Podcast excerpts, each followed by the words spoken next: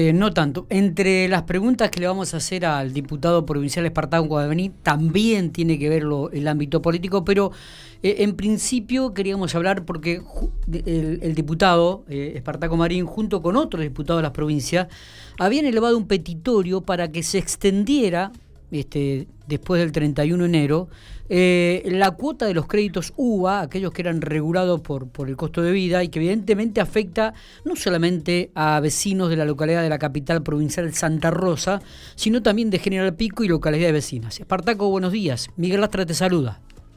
Hola, buen día. ¿Cómo, cómo andan? Bueno, muy bien.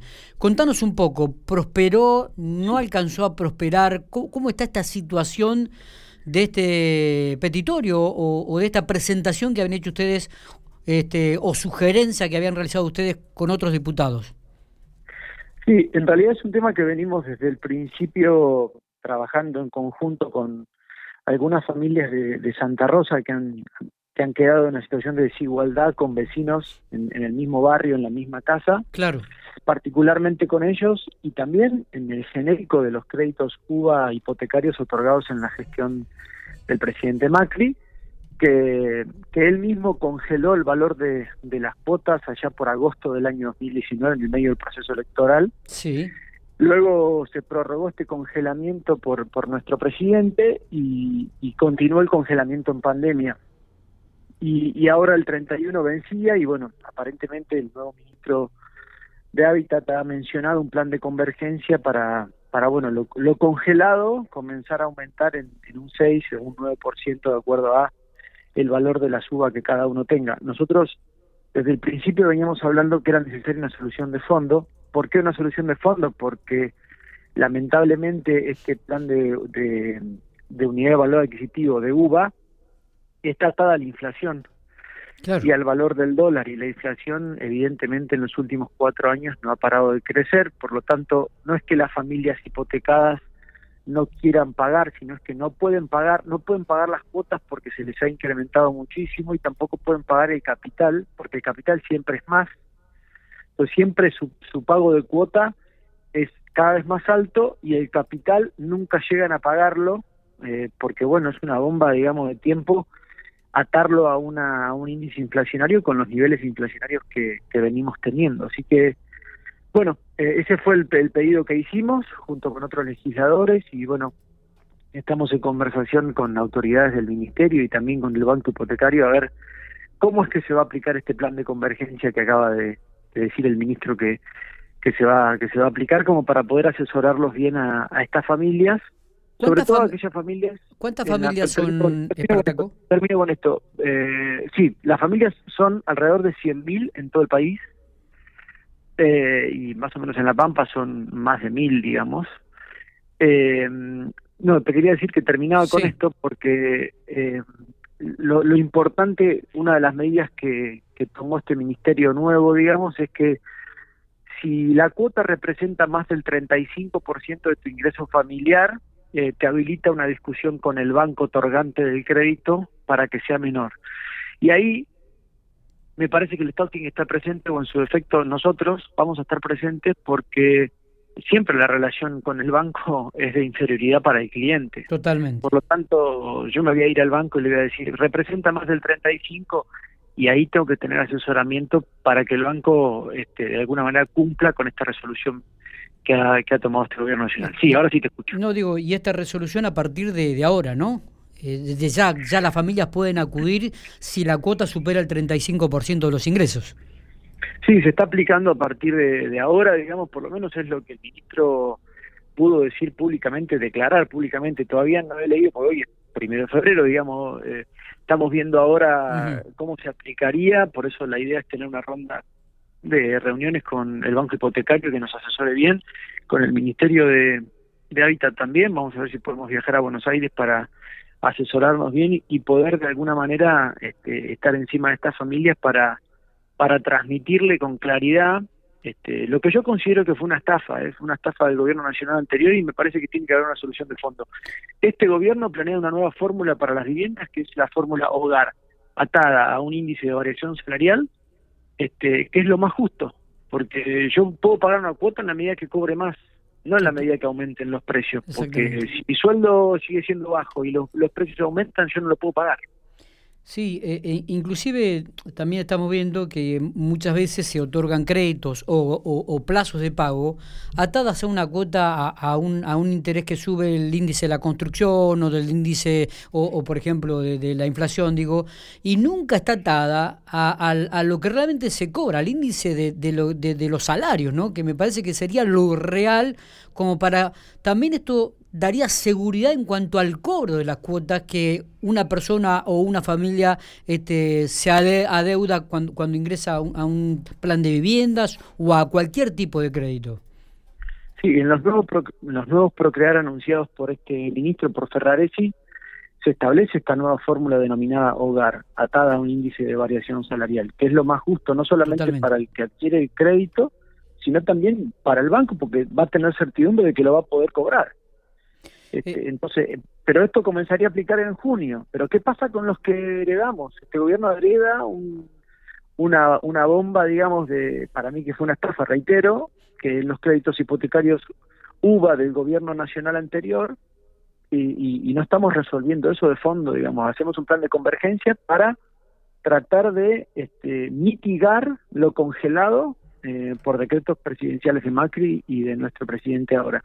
Pero no, no resolvemos la cuestión de fondo, digamos. La cuestión de fondo es esa indexación es imposible de afrontar y eso es lo que me parece que se tiene que aplicar la fórmula de hogar para todos, para los nuevos y para los anteriores. Cuando hablamos de casi mil familias eh, de la provincia de La Pampa, ¿esto involucra a toda la geografía o solamente a gente de Santa Rosa, Sí, claro, no, a toda, toda la geografía. Por supuesto que hay vecinos de, de, General Pico y de otras localidades y a todos los bancos. Hay este, bancos privados y bancos públicos. que han accedido a los a los créditos, o sea, la mayoría de los créditos hipotecarios fueron otorgados por bancos públicos. Está bien. Bueno, por lo menos está esta alternativa, este nuevo decreto, este del 35% que no sea superior al sueldo, ¿no? Que por lo menos van a tener una herramienta de donde agarrarse para, bueno, porque estaba leyendo que aquel que pagaba 20 mil pesos en una cuota, al otro mes iba a pagar 30 mil y al otro mes iba a pagar 35 mil y así.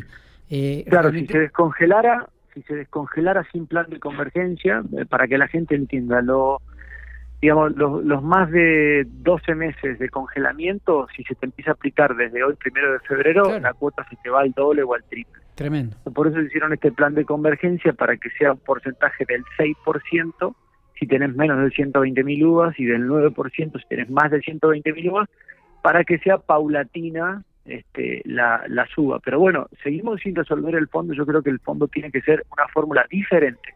No la podemos atar solamente a la inflación, cuando no podemos controlar la inflación, básicamente. Está bien. Bueno, eh, en cuanto va, ¿tendrá curso esta propuesta, Espartaco? ¿Será escuchada? En principio nosotros nosotros vamos a bregar por esto, digamos, vamos, como te decía, vamos a, ir a, reuniones en Buenos Aires con el con, con, con el ministerio, con el banco hipotecario. Entiendo que también legisladores nacionales le han manifestado esta situación al ministro de Economía que estuvo en La Pampa la semana pasada. Está, está al tanto el ministro, que nuestra senadora Durango le ha, le ha transmitido esta situación. Creo que el diputado nacional Lil Rauschenberger también está tratando de canalizar este reclamo y, bueno, entre todos tratar de ver cómo, cómo podemos este, resolver o por lo menos intentar llevar una solución a este problema. Está. Eh, corriéndonos un poquitito de los créditos UBA, nos metemos un poco también en, la palestra política. Eh, convergencia. Eh, comenzó a caminar también, he visto que han comenzado a recorrer algunas localidades, junto, Partaco junto con tu hermana, Lichi. Eh, ¿Va a entrar en la discusión por las bancas que a renovarse? ¿Van a acatar lo que dice el partido? Contanos un poco cuál es la, idea y la metodología de convergencia para estas próximas elecciones en la cual se van a renovar cinco bancas, en Senado y, y, este, dos en diputados. Sí, eh, a ver, Convergencia no dejó de recorrer, digamos, la, provincia este, en, los últimos en los últimos años. Hemos tenido una tarea los legisladores provinciales, eh, la legisladora nacional, nuestro vicegobernador. Eh, eh, hemos tenido, digamos, una, una tarea de, tratar de recorrer la provincia para, para gestionar mejor eh, lo, que venimos haciendo, digamos. Creo que no hay mejor proyecto de ley aquel que es consensuado con los actores que, que lo van a que lo van a padecer o que se van a beneficiar. Entonces, me parece que la tarea de gestión institucional que uno hace eh, no debe verse interrumpida, digamos, por por, por el año, por más de que no haya elecciones. Eso sí, claramente el año pasado hubo cuarentena, por lo tanto fue un año anormal. Por eso pareciera que ahora, digamos, es como que comenzamos nuevamente, pero nunca dejamos de hacerlo. Nosotros tenemos una tarea, digamos, de recorrido territorial bastante eh, importante, sostenida en el tiempo y, y, bueno, eso fue lo que lo que hicimos. El único, digamos, la única novedad fue que este por ahí se tomó como que pero entiendo, digamos, son son este, interpretaciones que pueden llegar a ser los medios en razón de, de la tarea institucional que uno lleva adelante. En relación a las elecciones de este año, que era lo que me preguntaste, yo creo que el peronismo tiene que ser lo suficientemente inteligente como para tratar de, como lo viene siendo, digamos, ¿no? En el 2017 nosotros armamos este peronismo con sectores de distintas expresiones, como fue el Frente Renovador, como fue este, los sectores más alineados con el kirchnerismo, logramos tener una lista de unidad y, en la general se logró ganar y volver a poner el segundo diputado nacional. En el 2019 conformamos el FREJUPA y logramos retener, no solamente sostener y retener la provincia, sino ganar en localidades donde habíamos perdido en el 2015, por ejemplo Santa Rosa. y ahora creo que tenemos que ser lo suficientemente inteligentes como para tener una lista que integre a todos los sectores y que y que se presente, digamos, de cara a la ciudadanía con los mejores hombres o con las mejores mujeres. Está bien. Está y, bien. y en eso va a tener una tarea importante nuestro presidente del partido, seguramente el ex gobernador Carlos Berna, seguramente el actual gobernador Sergio Silioto. Entre ellos seguramente podrán acordar cuál es la mejor este, propuesta para llevarla a la ciudadanía y después se verá quiénes son los mejores hombres o las mejores mujeres para interpretarla. ¿Entendés que van tiene que ir por un consenso y, y, y no internas?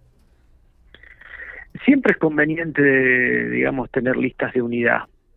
Eh, sobre todo por esto que te mencionaba, costó mucho estos frentes electorales, conformar estos frentes electorales a nivel nacional y a nivel provincial y ni hablar a nivel municipal también costó. Seguramente a Fernanda en Pico tuvo que integrar a sectores de distintas expresiones del peronismo, no solo en la, en la campaña, sino en la gestión. Lo mismo sucede acá en Santa Rosa y en muchas localidades. Entonces creo que lo más inteligente es tratar de, de contener a todos los sectores para llevar una lista este, con, con altas posibilidades, no solo que sea competitiva, sino que, que no que, que, no tengamos que discutir cuestiones internas partidarias en, en, una en una previa, que puede ser paso o puede ser interna, veremos. Hasta ahora no se ha resuelto si va a haber paso o va a haber interna.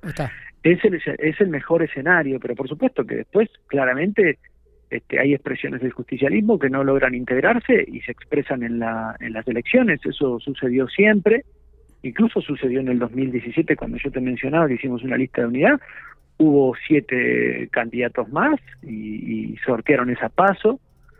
Eh, por eso apelo a la inteligencia de todos los sectores este, que conducen el justicialismo para, para, bueno, para verse reflejado en una lista que integre las distintas expresiones de, del movimiento nacional y popular. ¿Coincidís que Silueto tiene que presidir el partido? Sí, creo, creo que eso bueno fue acordado entre las distintas eh, conducciones de los distintos espacios del peronismo. El presidente de la Nación va a conducir el, peronismo a nivel nacional. Nuestro gobernador seguramente lo va a hacer a nivel provincial. Eh, creo que creo que está bien, digamos que me, parece que, tiene los méritos para hacerlo. Pero bueno, eh, creo que, que, tenemos que ser inteligentes, porque va a ser una elección compleja a nivel nacional, porque nuestro gobierno nacional tampoco ha podido desarrollar todas sus propuestas de campaña porque los nos interrumpió una, una pandemia, entonces nosotros vinimos para hacer reformas estructurales que no pudimos hacer hasta el momento porque claramente nos, nos cambió el eje de la gestión una pandemia inesperada. Entonces, eh, la gente, eh, el, el, pueblo, nuestros, nuestros votantes van a tener que decidir y, y va a ser una, una elección compleja porque hay algunas cuestiones que nosotros no hemos resuelto. no eh, hemos resuelto la inflación, no hemos resuelto el aumento de los precios, no hemos resuelto eh, paritaria justa, no hemos podido resolver algunas cosas y esto este, hay que ir resolviéndolo de a poco, paulatinamente. El gobierno sí ha resuelto otras, resolvió una renegociación con los saqueadores privados, queda por resolver el acuerdo con el Fondo Monetario, pero hay algunas cuestiones irresueltas que este gobierno va a tratar de resolver. En este eh, ¿Coincidí en que Carlos Berna es el gran elector en el peronismo? Sí, eso, eso claramente, digamos, esto lo, lo creo que hasta la oposición está de acuerdo con que, digamos, el, el ex gobernador tiene una, una imagen y una, digamos, una su candidatura creo que no hace falta ni siquiera que que militarla, digamos, creo que no hace falta ni que esté de campaña, ¿no? Porque asegura eh, visión propia y autonomía de la provincia en el Congreso Nacional, eso está está clarito, creo que la gente lo tiene muy muy bien claro. Cuando el senador ha tenido que plantarse frente a gobiernos nacionales del mismo partido que perjudicaban los intereses de la provincia, lo ha hecho. Entonces eso creo que la gente lo valora. Eh, pero bueno, después es una decisión personal de él que, que me excede comentar este, en relación a su situación, que que bueno, que él decidirá, decidirá si es conveniente o no es conveniente hacerlo. ¿Y a Espartaco Marín le gustaría dar el paso a una diputadura nacional? Las, a ver, yo siempre dije lo mismo, digamos, las, los proyectos yo considero que son colectivos, digamos, siempre las decisiones personales, eh, eh, a, mi entender, quedan sujetas a, un, proyecto colectivo y, y no es un cassette, digamos, lo, lo hice siempre. Cuando el proyecto colectivo entendió que yo debía ser candidato a diputado nacional, fui y puse la trompa, digamos, frente al gobierno provincial, frente al gobierno nacional y frente a muchos municipios. Hicimos una buena elección, pero nos tocó perder. Y, y, bueno, cuando el proyecto colectivo decide que uno tiene que estar atrás acompañando, también voy a estar. Así que, bueno, veremos qué sucede. Espartaco, muchísimas gracias por estos minutos. A disposición, como siempre. Un abrazo grande. Muy bien.